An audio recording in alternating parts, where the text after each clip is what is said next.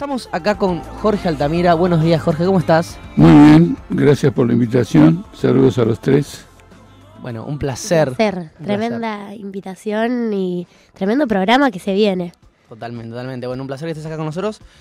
Para abrir, para mí lo primero que se me venía a la cabeza cuando pensaba eh, un poco en, en cómo armar la entrevista, que es algo que también fuimos haciendo en cada una de las entrevistas, es hablar con vos cuál era tu idea de futuro en tu juventud, por qué luchabas, y me imagino que vendrá más por hacia la izquierda y algo que me pasaba mucho cuando hablamos con otros dirigentes de izquierda o cuando veo otros dirigentes de izquierda es esto que muchas veces ellos decían, soñábamos con un futuro donde no haya patrones, donde no haya explotados. ¿Qué pasó en el medio? ¿Qué pasó que ahora las juventudes tienen, eh, nada, tienen otras perspectivas que por ahí desde tu espectro estarán mucho más cercanas al capital?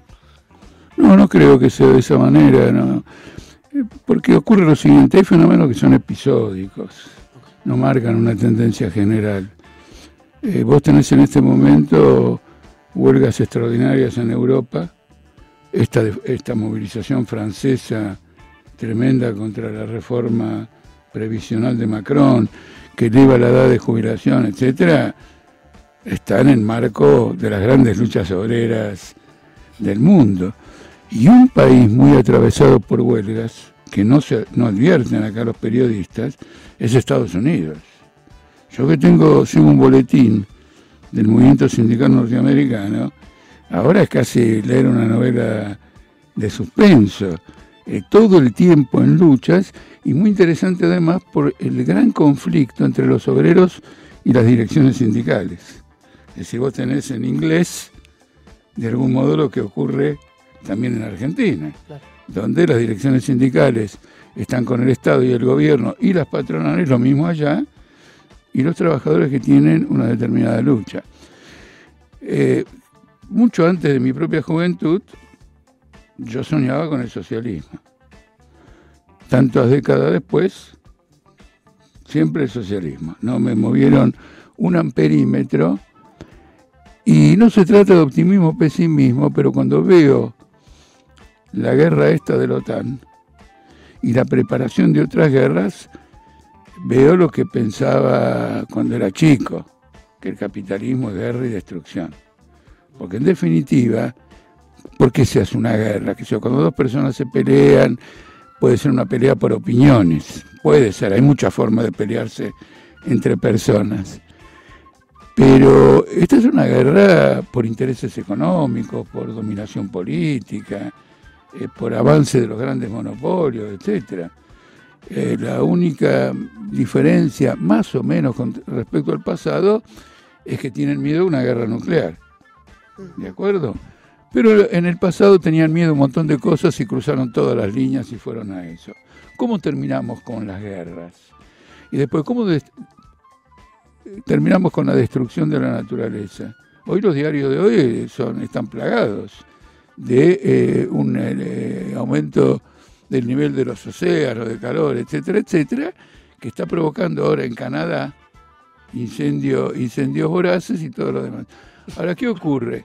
Es el capital que, si quiere ampliar la frontera agropecuaria, este, elimina árboles de foresta, elimina bosques enteros, eso en Brasil está destruyendo la Amazonía. Bueno, es el capitalismo.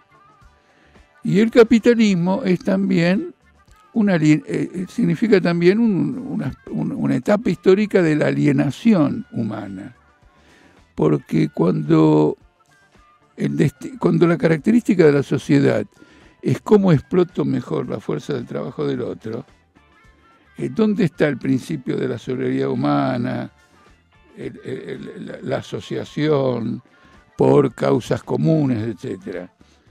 Se supone que los seres humanos existimos, aparecimos en cierta etapa del desarrollo de la naturaleza con características que nos llevan a esa socialización.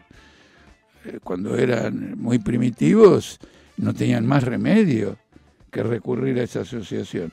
Luego la evolución fue creando la propiedad privada, la explotación de unos por el otro, y también las guerras, que una vez que había una explotación, entonces valía la pena ir a una guerra de tribus o lo que fuere, porque el que era derrotado se transformaba en mano esclava. Hmm. Bueno, en una palabra, estoy muy claro con respecto al socialismo y además estoy en lo que estoy verdaderamente apasionado es que la lucha política de un socialista no es un problema solo de ideal. ¿No es cierto? Es una lucha política compleja. El capital tiene recursos inmensos para bloquear a la clase obrera. Por ejemplo, les voy a contar algo y de paso una noticia que a ustedes como periodistas, si tienen un medio, les va a interesar. En este momento el gobernador de Salta está haciendo un trabajo de infiltración del movimiento docente para quebrarlo. Entonces, por un lado ha dictado una ley que prohíbe manifestaciones, etcétera, que sería lo clásico. Represión, Morales lo quiere poner en la Constitución, el jujeño, Gerardo Morales. Pero eso es lo clásico, ¿viste? Viene alguien y te quiere matonear y enfrentar una, una protesta. Esto es, más, esto, esto es más profundo, porque sectores que dividen adentro del movimiento docente, que lo buscan desmoralizar, ir quebrando. Entonces vos tenés una lucha política que es muy apasionante, porque significa lo siguiente, ¿cómo defendemos esa unidad? Contra la infiltración del Estado, no cómo defendemos la unidad abandonando egoísmos entre nosotros, que es una frase común, ¿viste? Somos todos egoístas y entonces al final el egoísmo... No, no, es un aparato del Estado que viene y trabaja y tiene algunos docentes que trabajan para ellos y hacen este tipo de labor sistemática. Antes de Gustavo Sáenz, que es gobernador de ahora, se lo voy a hacer a todos los gobernadores anteriores, mm. especialmente con los docentes de Salta. Lo tomo como un ejemplo de lo que quería señalar, de eh, lo tenaz, lo lúcido que reclama la lucha política por una causa socialista. Y ya que mencionas el tema este, juventud derecha, lo mismo con el caso de Milei. Milei es un gran embuste. Mm. Milei es un gran embuste porque puedo dar distintos ejemplos. Está financiado por alguien, está promovido por alguien, tiene un espacio televisivo que no lo tiene nadie, etcétera. Eh, bueno, tenés que librar una lucha política. Entonces ahí viene el problema número uno de una izquierda socialista, que es la calidad de su lucha política. Y ahí vos tenés que muchos sectores de izquierda, para dar un ejemplo, en el mundo, apoyan a la OTAN en la guerra en Ucrania, porque dicen que es la democracia frente al autoritarismo. Si la OTAN defiende intereses razonables, este, abandona la política. No, no, hay lugar que no hayan pisoteado y masacrado en el Medio Oriente y en cualquier lugar, en la guerra de Malvinas, en el golpe de Videla, en el golpe de Pinochet. Son, es, es la criminalidad al servicio del capital. Bueno, sin embargo, la mayoría de la izquierda internacional apoya este, a la OTAN con el argumento de que es una lucha de ucranianos. Nosotros toda la vida, político obrera, el partido en el cual milito, este, hemos sido partidarios de la independencia y el socialismo en Ucrania, pero hoy Ucrania es un satélite armado por la OTAN, es una guerra de la OTAN contra, contra Rusia y de Rusia, y en el caso este de Rusia contra la OTAN. Entonces, la calidad de esa lucha política. Frente al panorama político que tenemos en el país, te lo resumo porque no es el tema ahora exacto, Vos tenés una izquierda enfracada en una pelea por puestos. ¿Quién va primero, quién va segundo, quién va tercero? El país se incendia, una inflación que raja las paredes, nadie llega a fin de mes. Hay un déficit, llamándolo, este, ¿cómo se dice? Bajándole el tono. Hay un déficit este, de calidad política descomunal. Es decir, han sido atrapados por la lógica del sistema que frente a una elección parlamentaria ponen en primer lugar intereses de camarillas de un partido, ¿viste? internas, etcétera, etcétera. Eso es un obstáculo para la lucha por el socialismo. Ok, buenísimo. Y a mí me interesa un poco con esto que contabas, también llevando, a, llevando algunos años atrás, cuando, cuando empezabas a activar, a militar, ¿qué es lo que, lo que te atrajo, qué es lo que te cautivó el trotskismo particularmente? ocurre lo siguiente, yo vivía en un conventillo. ¿Saben lo que es un conventillo? Éramos muchas familias en una pieza cada una. ¿En qué, en qué zona? ¿En la boca? era? No, no, no, acá en la capital. La capital antes, bueno, y más aún antes de que yo naciera, Mm, era el centro obrero de Argentina. claro. Eh, por ejemplo, Parque Patricios, Mm. Barracas, Pompeya. claro. Inclusive cuando yo empecé a militar, las principales actividades se desarrollaban en grandes, grandísimas industrias, todas localizadas en la capital. Si vos vas a la cancha de Huracán ahora, vas a pasar por un montón de edificios que eran industrias importantes y que ahora están vaciados o se va a hacer un emprendimiento inmobiliario. Mm, Entonces, este, mm,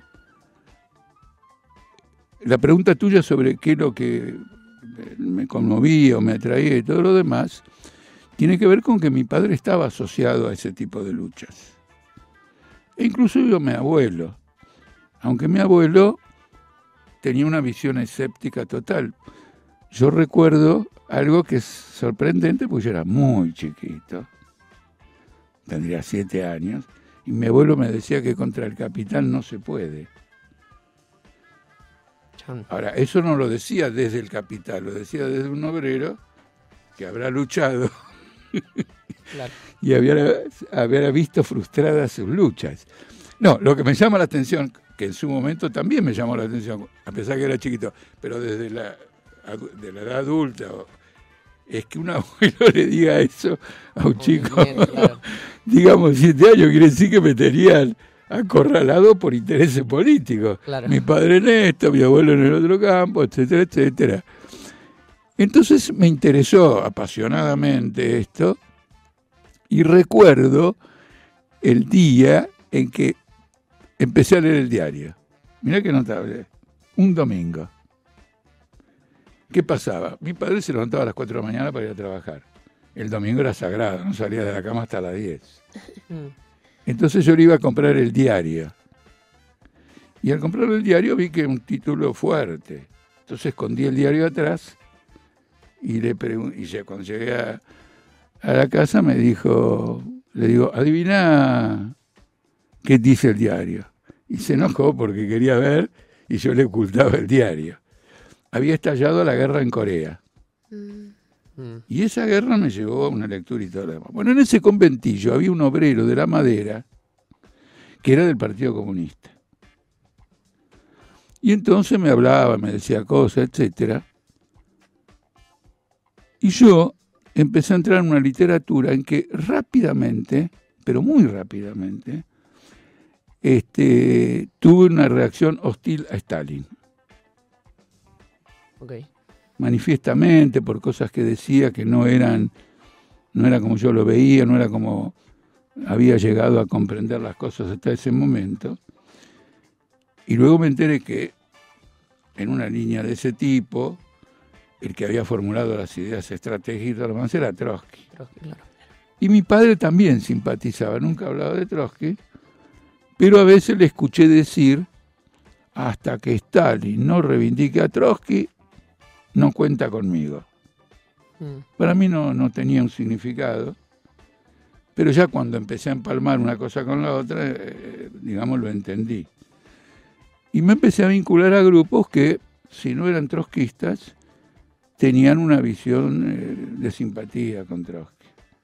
Ok, y ahí, Jorge, yendo más al, al terreno de debate político profundo dentro de la revolución socialista, me interesa mucho saber eh, esto, ¿qué, qué fue lo que leíste de Stalin que no te cuajaba con, con la línea que debería haber tenido la URSS? Y también, si lo habías leído antes a Lenin, ¿cómo fue que se te dio ese debate Pare- entre... pa- parece que ya conocieras la historia porque armaste la pregunta de tal manera como quien conoce... Sí, sí, eh, eh, lo he leído a los tres, por eso te pregunto. No, no, no, me llama la atención, porque ocurre lo siguiente, este, este, este, a ver, te cuento toda la anécdota, era 9 de julio, ¿no? Hmm, Entonces, no, 8 de julio, al día siguiente era el Día de la Independencia. Entonces yo tenía 13 años. Entonces me acerqué a un kiosco y compré una escarapela para ponérmela por el 9 de julio. hmm, y me la cobraron cara. Y yo no tuve, digamos, la firmeza de decir, no, bueno, dejémoslo. Claro. ¿Está claro o no? Entonces, ese mismo día, yendo de un lado para otro, quería compensar el error que había cometido. Y vi un libro de Lenin que se llamaba El Estado y la Revolución. Y lo leía a una velocidad fenomenal. Este obrero de armadera del Partido Comunista me dio un libro de Stalin que contradecía todo lo que yo acababa de leer en Lenin. Dije, pero esto eh, eran los dos únicos libros que había leído. Claro. ¿Está claro? Hmm. Entonces de ahí viene esa, esa contradicción, fue la que me llevó al enterarme luego de cuál era el pensamiento de Trotsky, no, que no. Ah, me entero, no, no, yo me sabía, pero ¿cómo sabía? Eh, Porque era una crítica a Trotsky, el, el libro que me prestó él. Ok, Eh, claro. Entonces yo deducía lo que pensaría Trotsky por lo que éste le reprochaba. claro. Y yo, entonces me decían para mí adentro, no, pero yo estoy de acuerdo con este, no con lo que la crítica tuya. Ok, buenísimo. Ahí, volviendo un poco más al terreno de la actualidad, eh, o, o cercano, un poco más cercano que irnos tan atrás a, a la revolución en, en- Rusia, eh, que después se transformó en la URSS, te quería preguntar, eh, viste que ahora salió esta serie sobre el 2001, sobre eh, que en Star Plus, que se está haciendo muy conocida, que bueno, está como toda la interna que pasó en el 2001 dentro del poder, que está de la Rúa, muy, muy protagonista de la Rúa, Caballo, como Dualde, como los tres ejes que, eh, que atraviesan la, eh, est- este momento.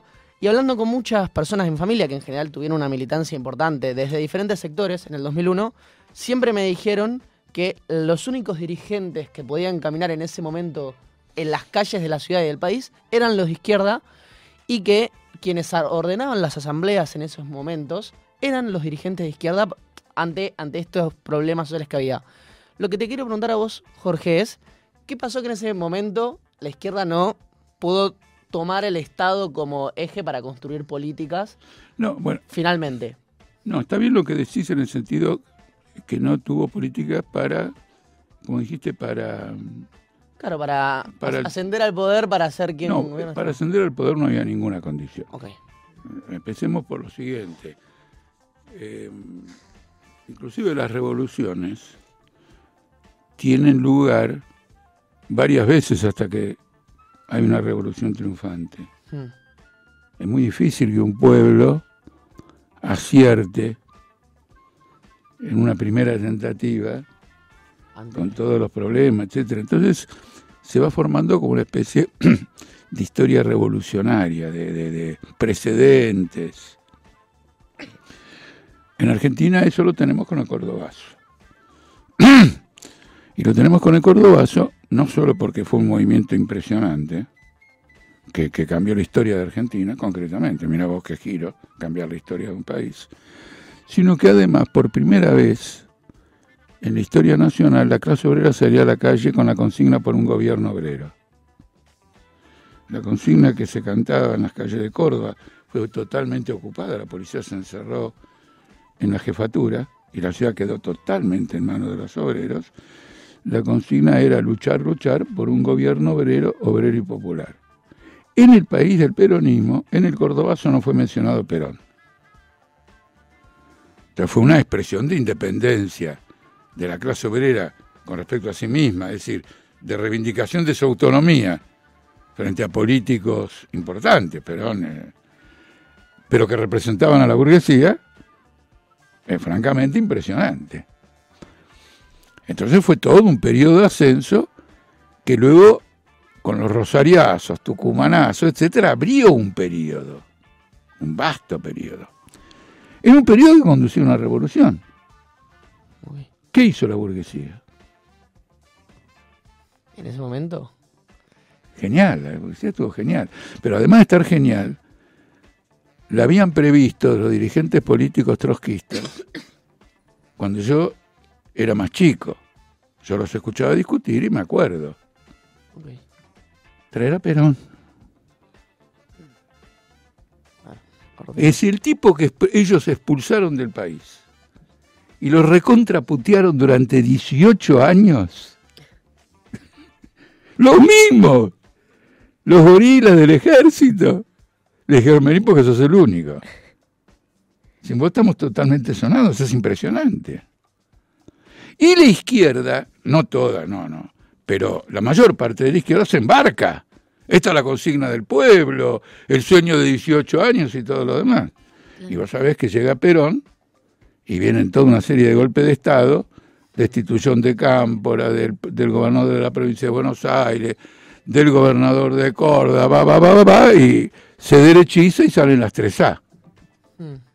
El proceso revolucionario, por medio del peronismo, se transforma en contrarrevolucionario con el golpe militar. Entonces vos tenés ese antecedente revolucionario en Argentina y este desenlace. Lo que caracteriza a la corriente política en que yo milito es que cuando plantearon el retorno de Perón, los milicos, nosotros denunciamos que era la tentativa de liquidar el movimiento obrero. No, el resto de la izquierda era la satisfacción de una aspiración de las masas.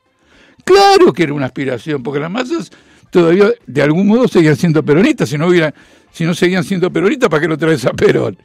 Trae a, no sé, trae a, ¿cómo es esta chica que va a estar ahora en River? A Taylor Swift. A Taylor Swift. ¿Para qué vas a traer a Perón? La gente estará con Perón. Entonces vos decís, con este tipo, con esta autoridad, pero Perón no responde a la gente sino a quien lo trae. Porque lo traen para algo. Entonces vos comprendés que hay una ilusión en el trabajador, pero no podés engancharte con esa ilusión. De alguna manera tenés que trabajar para que esa ilusión se disipe, mm. se modifique, etcétera. Entonces vos tenés un proceso histórico de lo más atrapante, de lo más atrapante, eh, digamos, en esas circunstancias. Sobre el problema de, de la Rúa, Caballo y quién más, y Dualde, eh, fueron cartas momentáneas. Dualde tuvo que renunciar este, a la presidencia en una forma muy extraña, porque renuncio, pero me voy dentro de, no sé, ocho meses, trece meses, no me acuerdo cuánto era. Eran de pacotilla. El que en ese momento juega el papel de reagrupar a la clase capitalista para que el movimiento obrero no haga de nuevo una rebelión popular, o lo que fuera, es Néstor Kirchner, hmm. que tiene la ayuda de un gran boom exportador. Entonces aplica todos los recursos económicos de algo que fue extraordinario. se multiplicó por 300% el precio de la soja y los ingresos de la exportación. Eso ayudó a reconstruir un poco el aparato financiero, que estaba quebrado por la crisis de la convertibilidad, y también a contener el movimiento obrero. Entonces vos fíjate lo siguiente, Cordobazo, 19 y 20 de diciembre, mira la historia que te cuento, y ahora todo el mundo preocupado de que si devalúan, tenés un estallido.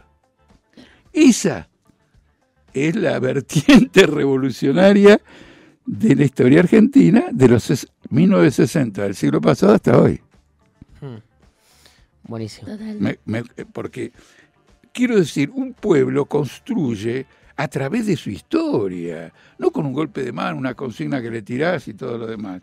Va formando una conciencia y a veces esa conciencia parece desaparecer, pero queda instalada en el subconsciente, no solo de los obreros, sino también de los políticos, que tienen miedo de que no puedan salir a la calle, como efectivamente fue así lo que decís vos. Eh, era, era muy claro, no, no veías, yo estaba en la legislatura, y la inmensa mayoría de la legislatura evitaba andar por la calle. Bueno, em, quiero antes de ir a un tema, una pregunta más que me parece clave en esta línea que, que haces, Jorge, de la historia revolucionaria de nuestro país. Me interesa también en la actualidad cómo se piensa la estrategia de la izquierda en, en el contexto argentino. También vos haciendo, habiendo sido parte de una Em, reorganización del Partido Obrero y demás. Y también si dentro de esta estrategia hay eh, un planteo sobre la aparición de las nuevas derechas o estos nuevos espacios más liberales en nuestro país. ¿Cómo ves eso? No, ocurre lo siguiente, te voy contestando. Eh, la experiencia de la lucha electoral y parlamentaria ofrece grandes oportunidades a la izquierda. Imagínate que, por ejemplo, vos participas de una campaña electoral con una cierta este, audiencia, conquistás posiciones parlamentarias en el Congreso, tenés una tribuna que antes no tenías. Pero también encierra un peligro, que es la adaptación al Parlamento. Es decir, desarrollar una estrategia que sería, obviamente lo digo en forma resumida, acumular poder a través de la, vida, de la vía parlamentaria. Eso ha ocurrido con la izquierda en Argentina. Se han adaptado completamente al parlamentarismo, al extremo que han votado leyes profundamente reaccionarias, de las cuales después tuvieron que pedir perdón. Por ejemplo, Netanyahu y Trump, es un tema que ahora vuelve, Netanyahu y Trump, con Argentina y otros 30 países en total, aprobaron una declaración de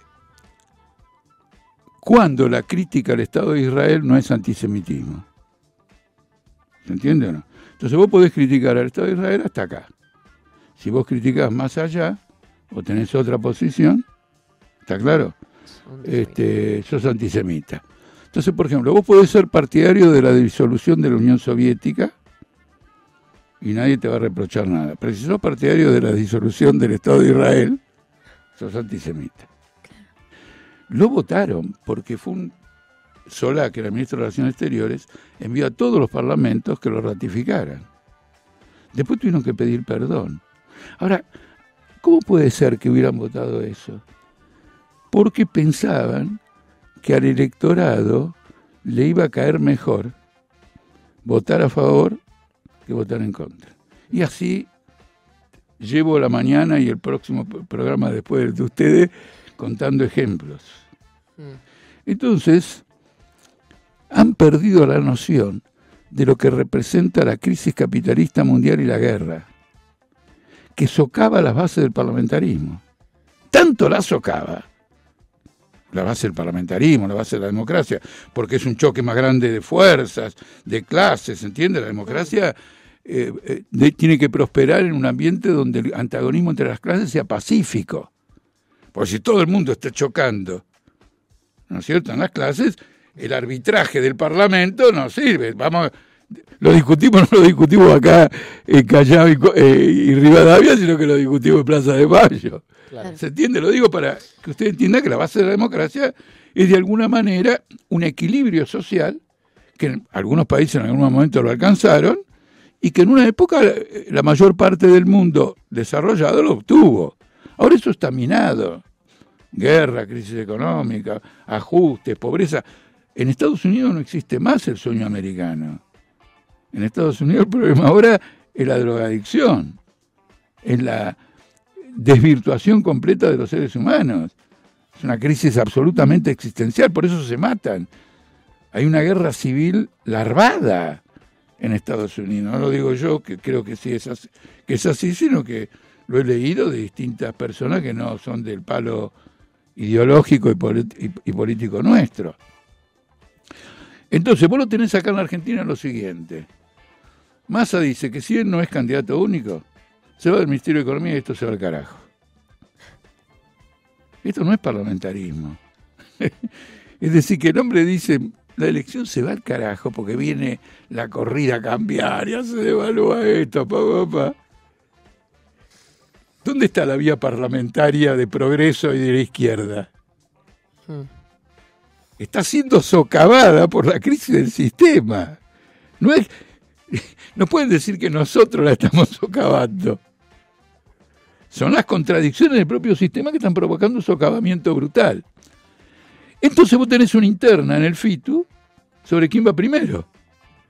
En medio de esta crisis descomunal, porque quieren preservar una determinada orientación. Nadie los escucha y están cayendo las encuestas. Entonces vos tenés acá una crisis que te la adelanté mucho antes de la pregunta para que no parezca que la invento, porque vos me preguntaste esto, cuando te hablé al comienzo de que todo el problema era la calidad de la política de la izquierda al comienzo de la, entrevista, cuando te dije todos los problemas del mundo que estuvimos viendo, y cómo era la clave era la calidad de la política de los que somos socialistas, para sortear la infiltración del Estado, por ejemplo, la burocracia, la burocracia sindical, es muy interesante la burocracia sindical, firmemente aliada al FMI. Hasta Baradel, que es un disidente de la burocracia mayoritaria, desfiló por la embajada norteamericana. ¿Está claro? Baradel. Y este embajador norteamericano es el que dicta la política argentina, porque hace varios meses atrás estaba hablando la reta y la reta dijo nos tenemos que unir y superar la grieta. Estaba hablando la reta y lo interrumpió bruscamente el embajador norteamericano y le dijo, háganla ya. Y ahora lo ves a la reta tratando de enganchar a Schiaretti. Se la dijo el Yankee hace seis meses. Entonces vos ves que hay un derrumbe potencial. Porque capaz que este, no, no se va, si, aunque no haya candidato único, y se arreglan con el FMI, algo, un parche, o dicen, bueno, Cristina dice sí, que sea Massa. Cristina Kirchner es partidaria de que Massa sea el candidato. Voló lo nacional y popular al diablo. Porque Massa de toda la vida es un agente de los grandes intereses económicos.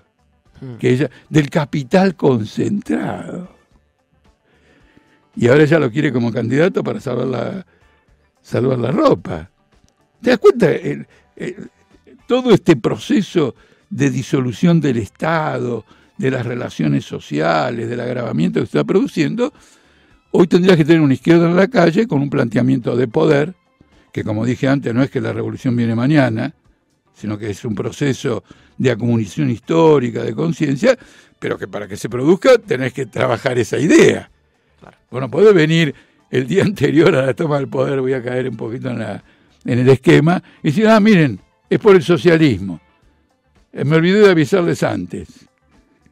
¿Se entiende o no? Tiene que ser una construcción colectiva de la masa, de los sectores más avanzados de los trabajadores. Ahora pasamos a hablar un poquito sobre la cuestión ambiental, que es algo que nosotros charlamos todo el día y con todas las personas que, traemos, porque bueno, es nuestro eje eh, clave. Así que bueno, bueno, ahí, Jorge, para arrancar, em, la pata ambiental, una de las cosas que más se ve hoy en día es que estamos viendo un contexto que a futuro es cada vez más dramático. De hecho, uno habla con las personas de mi generación y, no ven mucha salida o te hablan de esas cosas de lo ambiental. Quienes no están más en tema, como diciendo, bueno, ya está, estamos medio perdidos.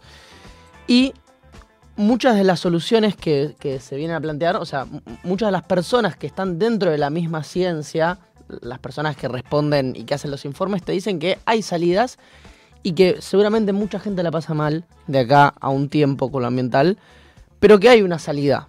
Mi pregunta es si vos ves una salida dentro de este sistema y qué pasaría si termina dándose eso, porque si no hay salida, nos vamos todos, no queda nadie, y si hay salida, creo que el sistema saldría mucho más fortalecido. Mira, la hipótesis de que el sistema dé una salida, yo no la excluiría, como nunca hay que excluir nada de modo general, pero es completamente improbable. Si vos mirás todas las metas que se han fijado en acuerdos internacionales, se violaron todas. Y el mismo Biden, que apoya toda esa cuestión climática y fue uno de los temas de campaña contra Trump, que es un anti, anti cuidado del clima, bueno, acaba de habilitar este, un oleoducto en Alaska, que es un crimen ecológico, bajo la presión de intereses sociales, capitalistas. Luego hubo algo muy interesante que ocurrió en Francia, porque es ilustrativo. Macron aumentó los impuestos al consumo de nafta. La idea era que si vos encareces la nafta, disuadís el negocio del extractivismo. Y al mismo tiempo los recursos los podés utilizar para energía, digamos, renovable, esto quiere decir que los trabajadores tienen que financiar la reconversión industrial. Pagando impuestos más elevados se produjo el levantamiento de los chalecos amarillos. Es decir, el capitalismo no va a pagar el costo del cambio. No va a pagar, por ejemplo, la desvalorización del shale, que produciría un cambio de este paradigma. ¿Eh? Porque cuando se cambia un paradigma, el paradigma precedente se desvaloriza en el mercado. Mm. ¿Está claro? No lo va a pagar. Es una crisis fenomenal. Hay grandes capitales financieros invertidos. Vos fíjate que ahora, por ejemplo, está el problema del auto eléctrico. Vamos a ver con qué ritmo se desarrolla el tema del auto eléctrico, pero para eso tienen que ir al extractivismo de nuevo. Tienen que sacar el litio, etcétera, etcétera, etcétera. Y eso no significa que el extractivismo esté detenido, se esté transformando, porque está, se está ampliando. Mirá qué cosa interesante. La guerra, una de las causas de la guerra, es el veto que el gobierno norteamericano le hizo al gasoducto que conecta a Rusia con Alemania. Nord Stream creo que es, ¿no? Nord Stream 2. Había un gasoducto funcionando, Nord Stream 1 con el Nord Stream 2.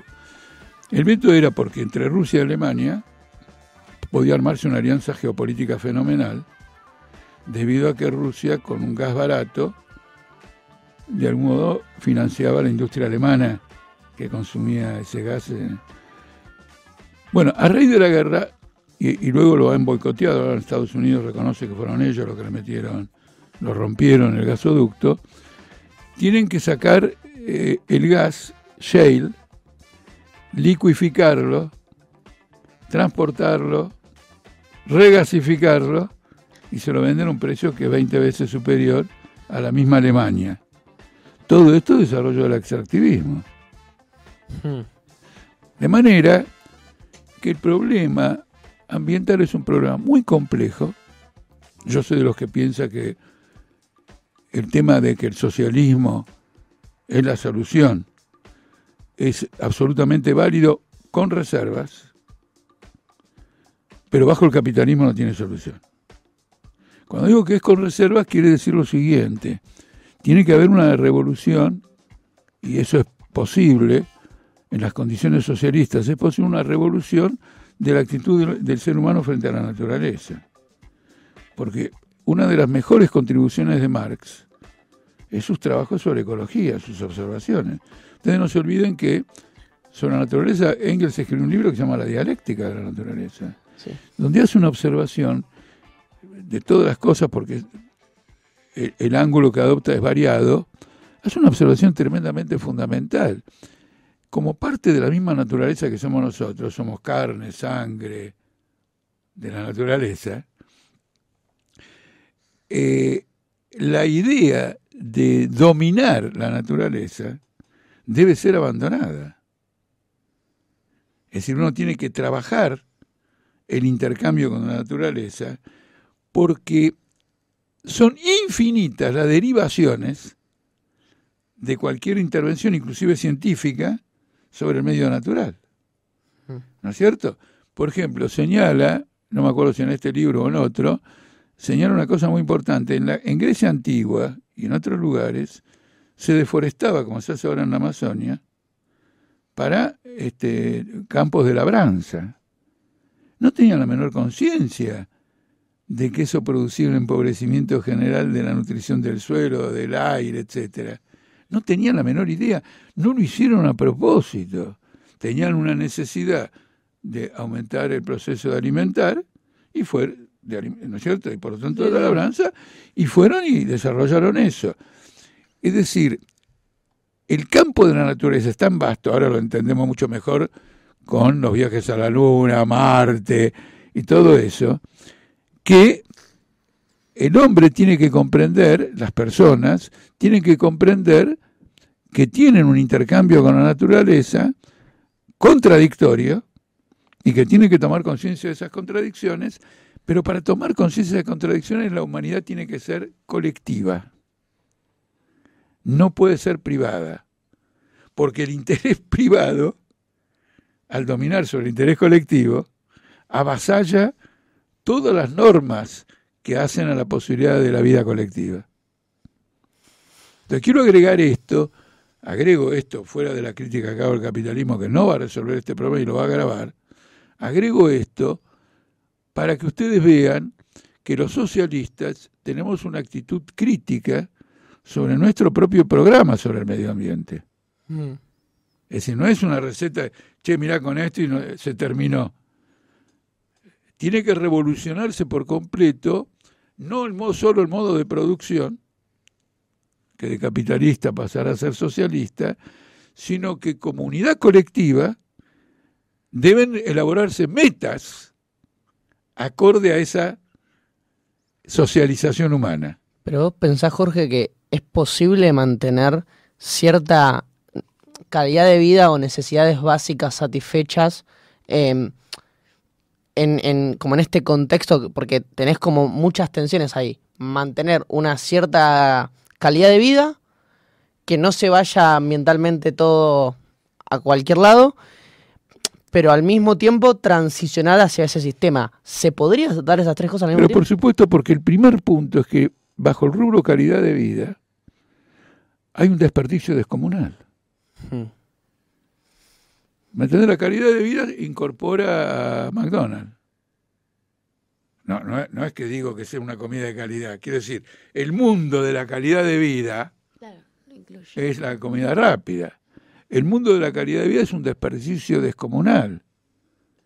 Entonces, ¿quién el capitalista no tiene ninguna afán de terminar con el desperdicio, porque el desperdicio forma parte del consumo. No sé si se entiende. Yo produzco, me lo compran, cobré, tengo mi beneficio. Después, si quieren, desparrámelo, consúmanlo, hagan lo que quieran. ¿Lo ven? Entonces, es una economía de desperdicio, no de calidad de vida. Calidad de vida tiene que haber, tiene que ver con esas mejoras de los trabajadores, digamos. Pero vemos que hay un empeoramiento. En todo el mundo, hay un empeoramiento y hay empeoramiento, empeoramiento ambiental. El tema más discutido hoy en las fábricas es la insalubridad.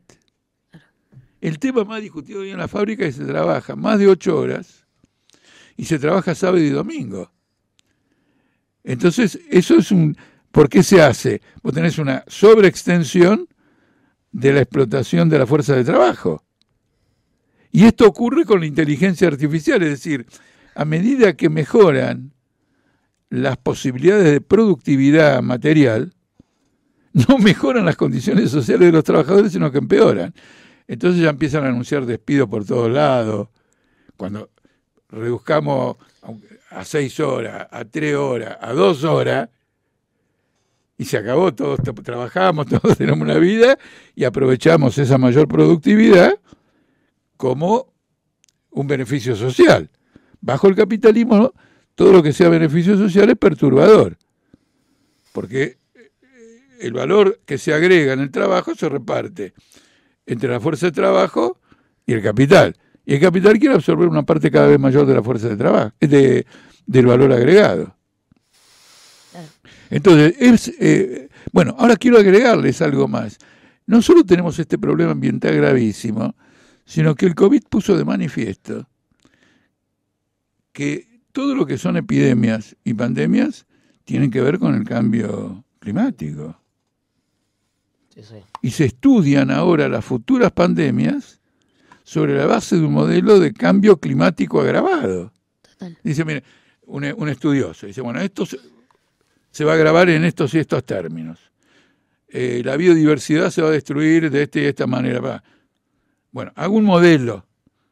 ¿Cuántas epidemias pueden desarrollarse en ese marco? Mm. Es muy importante.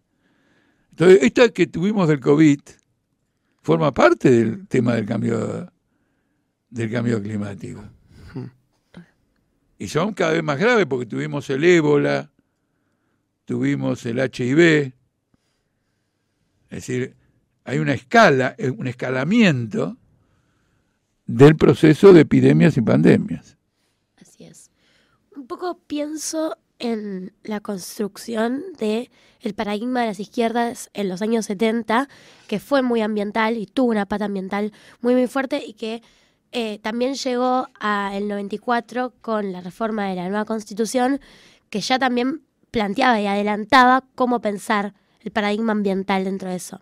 Mi pregunta es, ¿cómo crees que se debería lograr, cómo deberían lograr los movimientos actuales y particularmente la izquierda, em, que se repiense y se mantenga justamente esa fuerza que radica en continuar pensando en la cuestión ambiental y no dejándola de lado. Y un poco con eso también, ¿cómo crees vos, particularmente desde tu ideología, que eh, Argentina debería encarar esa problemática ambiental que cada vez se profundiza más y si seguimos dejándola de lado y solamente queda bueno en lo que se pensó en los 70, no, no alcanza para el cambio climático y todo esto que vos contabas. Eh, eh, el problema fundamental es que hay una contradicción entre el ambientalismo y el socialismo. Las corrientes ambientalistas, como lo prueban algunas que tienen fama internacional, se han transformado en lobby de grupos capitalistas. Es decir, detrás de una propuesta, hagamos tal cosa, hay un lobby que quiere subsidio para invertir en eso. Claro. ¿Eh? Son los... Eh, eh, ahora no, no, sé por qué se me escapa. Macri hizo toda una inversión personal, digo, su grupo en algo de energía renovable para inmediatamente venderlo, ¿no es cierto?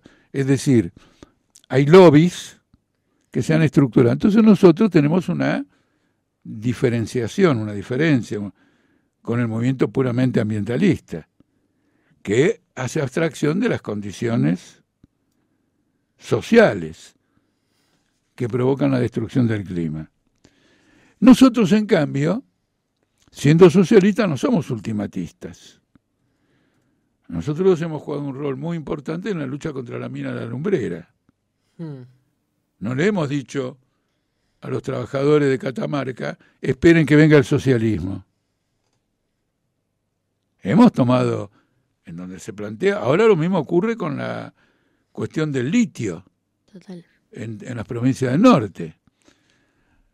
Ahora, ¿Puede haber una política ambientalista en un solo país? Vamos a la, al debate entre Trotsky y Stalin, en un solo país. Es muy difícil. Es este, no solo eso tiene que ser a partir de un enfoque socialista, sino internacional. claro. claro. El propio capitalismo te está diciendo que ellos tampoco podrían, cuando diseñan algo, eh, pensarlo en un solo país. Por ejemplo, Argentina deja de explotar vaca muerta en nombre de preservar el medio ambiente. Y Estados Unidos entonces aumenta la explotación del shale gas y del shale oil para cubrir, entre otras cosas, la oferta menor de argentino de quien sea. Ah, no tiene ningún sentido todo esto. Entonces, tiene que haber un enfoque, es un enfoque socialista e internacional. No hay una salida en un solo país sobre este ambiente. Ahora, en un solo país hay dos cosas. Primero, defender las condiciones ambientales de los trabajadores. Eso es muy interesante. Porque los ambientalistas dijeron, no, no produzcan esto, y eh, de golpe hay un sindicato que dice, ay, ¿dónde, ¿de qué vamos a comer si no trabajamos acá? Pero si nosotros establecemos un control ambiental en la producción, que un sindicato lo puede hacer diciendo, vengo, defiendo la salud del obrero, imponemos al capital, ¿no es cierto?, condiciones que él va a rechazar y va a abandonar eventualmente la inversión. Este, que no sean, no tengan la hostilidad con el clima con que eh, eh, se pretende realizar. Que modifiquen esto lo otro. Depende, tenemos que ver de qué producción estamos hablando, de qué, de qué área. Con esto quiero decir que tenemos una respuesta a los problemas inmediatos. Cuando se presentan aquí allá. Nos decimos, che, esperen el socialismo y ahí nos salvamos todos. Lo que nosotros decimos es que estos son los métodos que luego, bajo el socialismo, van a ser universales y van a abrir un camino. Y después, como socialistas, la cuestión del medio ambiente bajo el socialismo tiene que ser problematizada. Porque es un área tremendamente abierta, la relación del ser humano con el... Y entonces, detrás de la mejor intención, se puede estar haciendo alguna macana. Perfecto. Entonces hay una colectividad que consciente de esto examina críticamente los resultados de lo que hace. Bien. Bueno, estamos acá hablando con un dirigente histórico argentino y del trotskismo, Jorge Altamira. Y para ir cerrando, Jorge, em, se me venían a la idea muchas preguntas, em, pero desde lo ambiental creo que por ahí lo más importante es saber un poco desde esto, lo operativo, si ustedes tuviesen la conducción hoy en día del Estado, ¿qué, cómo se vincularían con el resto de, del, digamos, de la estructura de armado de un país? Digo, ¿qué harían con eh, los proyectos que hay hoy en día extractivistas? Si los mantendrían, si los cambiarían, si los harían para una de las cosas que es, hoy en día levanta el ambientalismo es esto de, por ejemplo, el litio tiene que ser algo que se discuta, que se extraiga, pero ¿para quién? Si para mantener el sistema industrial eh, estadounidense o si para favorecer las condiciones materiales de vida de las personas y mejorar la calidad de vida de las personas que vienen alrededor, por supuesto. Está mal ese debate. Ok. Te explico. Quiero, como decir que vamos a terminar, y, y veo que lo planteaste con mucha claridad, no quiero irme sin decirlo. Este, hay mucho de macaneo en eso de que vamos a industrializar el litio. ¿Por qué? Porque el capitalismo argentino es en gran medida una agencia del capital internacional. Y si desafía al capital internacional en tal o cual aspecto, puede hacerlo dentro de marcos limitados. Pero más allá, no, le van a, no va a haber préstamos internacionales, lo van a llevar al default, le van a cerrar esto, lo otro. ¿Está claro no? Entonces, ay, no existe esa alternativa una alternativa capitalista a los problemas no existe más. Y menos en Argentina. Digo, Argentina, Pakistán, este, Colombia, los países periféricos, que son tributarios de una economía mundial controlada por el gran capital que ha dicho que con el litio haremos esto, lo otro y todo lo demás. ¿Me explico o no? Inclusive la, producción de baterías, etcétera, hoy está dominada por China.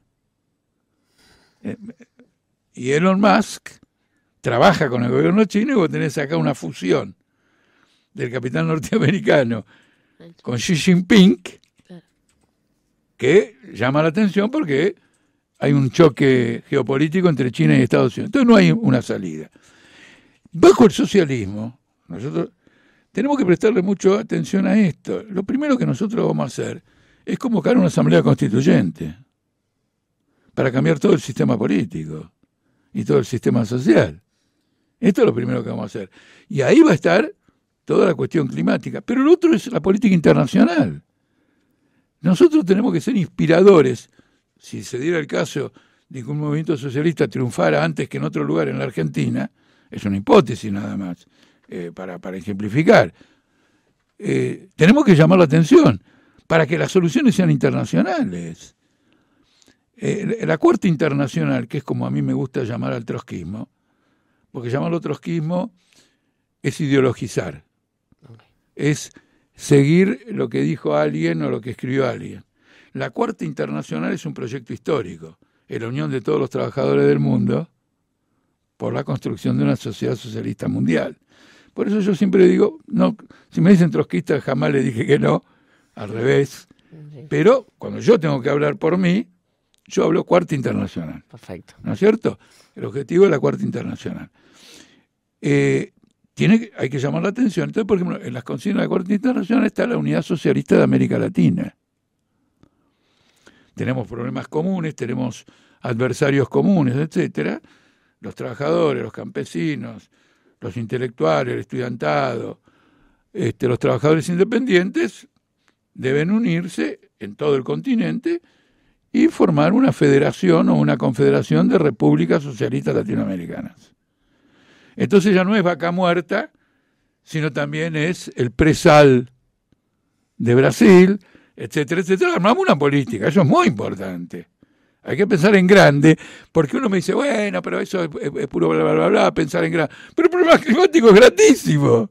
¿Qué me decís que es grande? A un problema tan grande tenés que dar una solución grande, una perspectiva una perspectiva grande, es decir, vamos a dar pasos en esa dirección. Pero esa dirección es grande. Yo estoy en contra del ultimatismo. Eh, hacemos esto y ya. No, no. Es más complejo. Pero el camino lo señalo claramente. Y a dónde conduce hay que señalarlo. Después se pueden hacer correcciones, pero el tipo que no tiene un rumbo, este, no puede corregir nada. ¿Está claro? dice, no, yo no tengo rumbo porque yo soy amplio. No, no, el único amplio es el que tiene rumbo. Porque el que tiene rumbo puede comprobar en la práctica si va por el rumbo o no va por el rumbo. El que no tiene ningún rumbo no tiene ninguna medida de referencia. Cuidado que hay mucho macaneo en el lenguaje democrático. ¿Se entiende? Amplio, profundo y todo lo demás. Entonces, esa sería nuestra posición. Nosotros ahora tenemos una plataforma, ustedes saben, tenemos una candidatura presidencial de Marcelo Ramal mm. y Patricia Brone. Bueno, mira, Patricia Brone es una activista, en nuestra, digamos, en el periódico que sacamos. Ella tiene la columna de temas ambientales, ha escrito artículos sobre los humedales en el litoral eh, fantásticos. Ha hecho la crítica a la ley de humedales, etcétera. Ella va a ser candidata a vicepresidente. Ella es, así va a ser. Claro, porque ahora es pre. Claro. Ahora es precandidata. Bueno, aquí sí que estuve bien. ¿Eh? Eh, que va a ser candidata, ahora es precandidata. Eh, bueno, tenemos una plataforma, entren en, nuestra, en nuestro sitio, vean que hay un capítulo solo dedicado a la cuestión ambiental. Perfecto. Enteramente dedicado a la cuestión ambiental. Bien. Buenísimo, estuvo acá con nosotros Jorge Altamira. ¿Y qué, qué vamos a escuchar, Marto, ahora? Eh, bueno, primero un programón, agradecerte. total, totalmente, perdón, es verdad. cerrando de otra manera. agradecerte mucho por, por estar acá en el piso con nosotros. Eh, ¿cómo, ¿Cómo la pasaste? No, pero mira, eh, te voy a decir cómo la pasé, pero esta conversación refuta claramente eso de que la juventud se va con la derecha y todo lo demás. Total. Discúlpeme. ah, sí, ustedes lo ven, ahí está, esto se está, sale... salen bien, salen bien. Ustedes ven, Estoy acá con tres jóvenes absolutos, quiero decir absolutos que nadie puede confundir que son jóvenes. Se pasan de jóvenes en su, en su apariencia y eh, el nivel con que están planteando la entrevista, el nivel de las preocupaciones, el ángulo, refuta completamente. Si yo lo cotejo con algo que dice eh, alguien de mi ley en la tele, por favor, es una victoria por goleada. Eh, aquello no se puede sostener. Y además les voy a decir algo que le dije a todos los periodistas. Mi ley no tiene una base social. En Argentina no hay ningún movimiento fascista. Eh, eh, ¿Se entiende? Nadie ha ganado una parte importante del pueblo argentino para el fascismo. Hmm. Por lo tanto, es por ahora, y sería mejor derrotarlo completamente ahora y no postergarlo, es un esquema hmm. que lo inflan, porque es una novedad el periodismo, todo lo que es una novedad, digamos, lo infla. Pero estas conversaciones, como esta que he tenido con ustedes hoy, de este nivel, y otras que tengo también con del mismo carácter, con gente muy joven, a mí no me demuestran que este, en los 70 la juventud era de izquierda y ahora de derecha, para nada. Bueno, bueno buenísimo. Qué, bueno que, pienses eso, Jorge. Y nada, eso. Ahora, ahora sí, con un mejor cierre. Gracias, Martú. Eh, un placer haberte tenido acá realmente.